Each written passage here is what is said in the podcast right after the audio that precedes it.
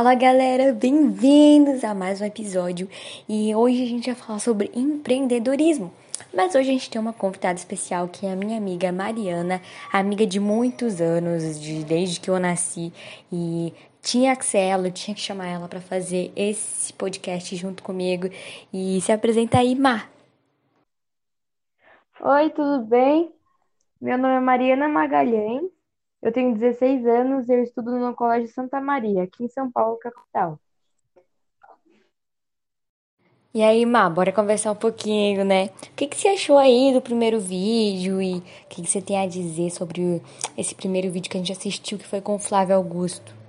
O primeiro vídeo do Flávio Augusto eu achei muito interessante, ele explicando como, é, de um começo tão inesperado, né, com o empréstimo, ele conseguiu é, montar a escola e fazer várias franquias e crescer assim na vida. O que, que você achou aí da parte que ele falou sobre criatividade e que é uma das características óbvias do empreendedorismo, né? Eu achei essa parte muito importante, porque eu acho que hoje o mercado é, do empreendedorismo tem muitas possibilidades e muitas pessoas que têm essa vontade de ser empreendedores. Então, se você tiver criatividade fazer algo diferente pode te levar a ter lucro, isso pode te fazer dar mil passos de outras pessoas e crescer bem rápido. É incrível, né, cara, ver o Flávio Augusto e como ele começou, né? Ele começou com uma renda de 20 mil reais, se eu não me engano, e chegou onde ele chegou. Ele começou com a empresa dele, né, o WiseUp, e depois ele, da WiseUp, ele acabou comprando um time de futebol. Tudo bem que é dos Estados Unidos que não tem tanta, tanta visibilidade, tipo, tanta influência, mas é um time de futebol, cara. E ele conseguiu empreender com a criatividade, com a inovação, né? Depois ele teve aquele curso, é o meu sucesso.com, onde chegou nessa pandemia, né? E ele simplesmente teve que se revirar, tipo, teve que se transformar. E aí ele, ele falou que ele deu 25% de desconto, é, e dividiu a mensalidade 10 vezes, né? Para que não perdesse clientes. Então, um empreendedor, ele sabe enxergar essas coisas, sabe? Ele é criativo, ele procura opções, porque no final das contas o objetivo é não perder cliente, é continuar com o cliente, é conseguir uma fidelidade com o cliente, né? E é isso. Mas o que você achou aí do segundo vídeo com o Ale Costa, né? Cacau Show. Eu amei esse vídeo porque o Ale Costa ele fala direitinho, mas o que, que você achou aí? O segundo vídeo também me chamou muita atenção. Eu não sabia, eu não conhecia assim de perto a história da Cacau Show e ver esse vídeo, né, me trouxe esse conhecimento sobre o Alexandre Costa. E eu achei muito interessante o jeito que ele fala calmamente como ele começou.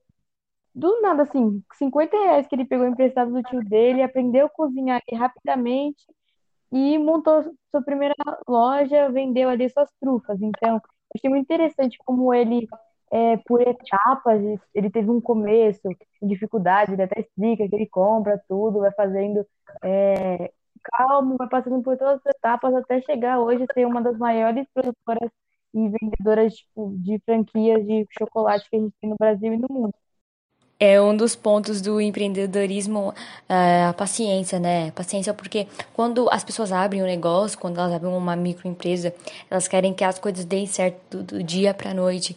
E não é assim, sabe? É um processo, tem que ter muita muita coragem, muita paciência e tem que saber se organizar.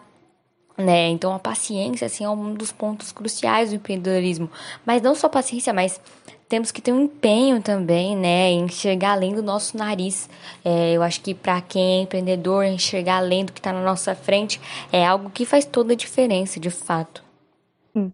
Algo que eu achei também muito interessante, que pode até fazer uma relação entre o Flávio e o Alexandre, foi que eles mostram um exemplo claro de que, mesmo é, eles, no caso, né, começaram com pouco capital inicial para fazer essa rede de empreendedorismo, é, existem outros, né, é, investidores que começam com bastante capital e fazem grandes empresas.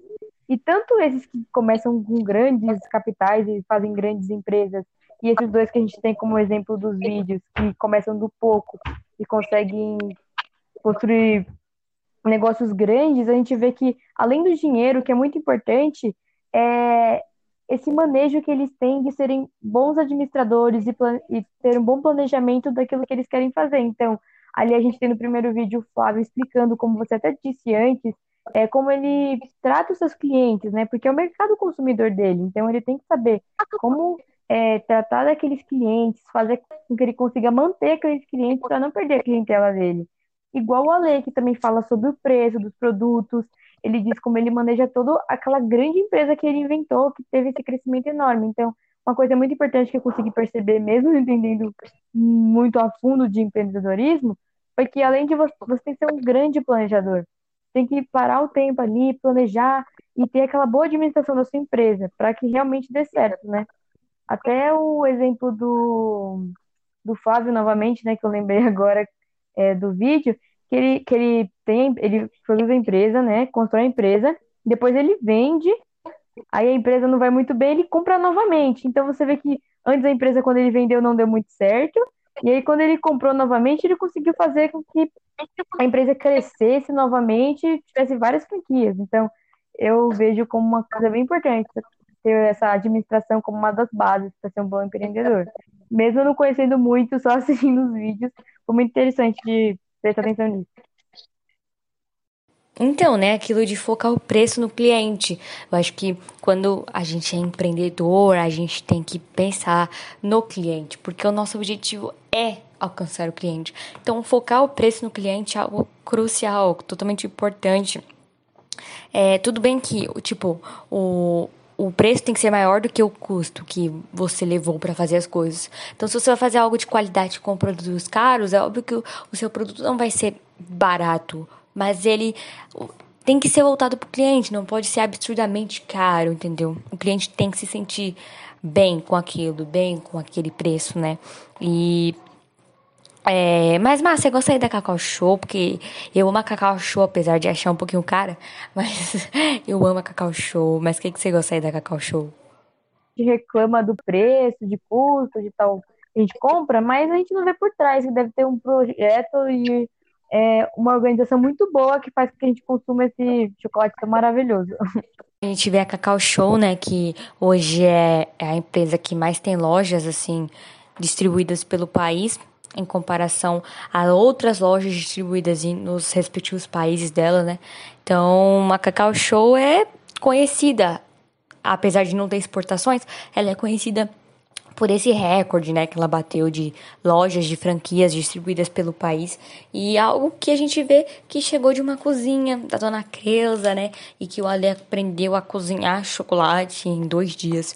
Mas, Má, você gostaria de ter aula de empreendedorismo na sua escola? Você acha que é importante ter aulas de empreendedorismo ou de financeiro, né, assim, nas escolas, para que os jovens consigam controlar o próprio dinheiro, que eles saiam da zona de conforto?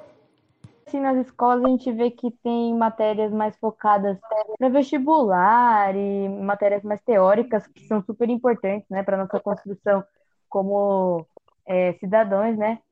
Mas eu acho que seria muito importante ter esse tipo de matéria nas escolas. Por exemplo, imagina se a gente tivesse educação financeira nas escolas. Seria muito importante para a gente, principalmente é, adolescentes, né, que sempre estão querendo ter contato com seu dinheiro, tá comprando as suas coisas.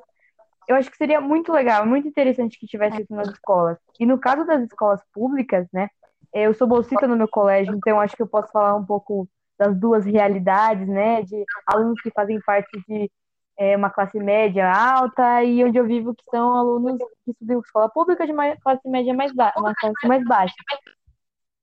Então, eu acho que, por exemplo, alunos que tivessem aulas de educação financeira ou de empreendedorismo, isso poderia ser muito bom para o primeiro contato com o emprego. É, se os alunos pudessem é, ter esse tipo de matéria, talvez podia, eles pudessem né, descobrir esse gosto por, por ser um empreendedor, ou descobrir que é uma forma que ele pode ganhar dinheiro e viver, ou ele tá vendo que ele tem um dom. Ah, eu, eu sei fazer bolos muito bem, eu faço bolos muito gostosos. Talvez eu possa começar a vender e organizar o meu próprio dinheiro. Então, eu acho que seria uma coisa bem interessante. É, não só em escolas que têm cursos técnicos, né? Em escolas de cursos normais, assim, ter também esse tipo de matéria. Eu, de fato, me sinto um pouco privilegiada de estudar na ETEC pelo fato de que eu tenho essas aulas tudo bem que é pelo curso que eu escolhi, mas eu me sinto privilegiada por ter conseguido passar na prova e ter essas aulas, porque de fato faz a gente pensar além do que está na nossa frente, sabe? Faz a gente refletir e pensar bastante. Porque no fundo, nem todo mundo quer fazer uma faculdade. A gente tem que quebrar esse tabu de que todo mundo tem que fazer faculdade. Porque nem todo mundo quer passar em medicina. Às vezes a pessoa quer vender hot dog, às vezes a pessoa quer vender bolo. Então que ela seja a melhor no hot dog, seja melhor vendendo bolo e que seja faça sucesso, entendeu? Pelas aulas que ela teve de empreendedorismo, para que ela saiba como começar, como administrar. Então, eu acho que às vezes faltam umas aulas assim para que a gente explore mais as coisas que estão à nossa disposição e que a gente explore o que a gente tem de melhor, né? Mas é isso, Mar, muito obrigada. É, foi muito legal ter você aqui com a gente. Bom, galera, espero muito que vocês tenham gostado desse bate-papo, porque eu e a Mariana adoramos conversar e talvez tenha ficado um pouquinho longo, mas é isso, galera. Até a próxima.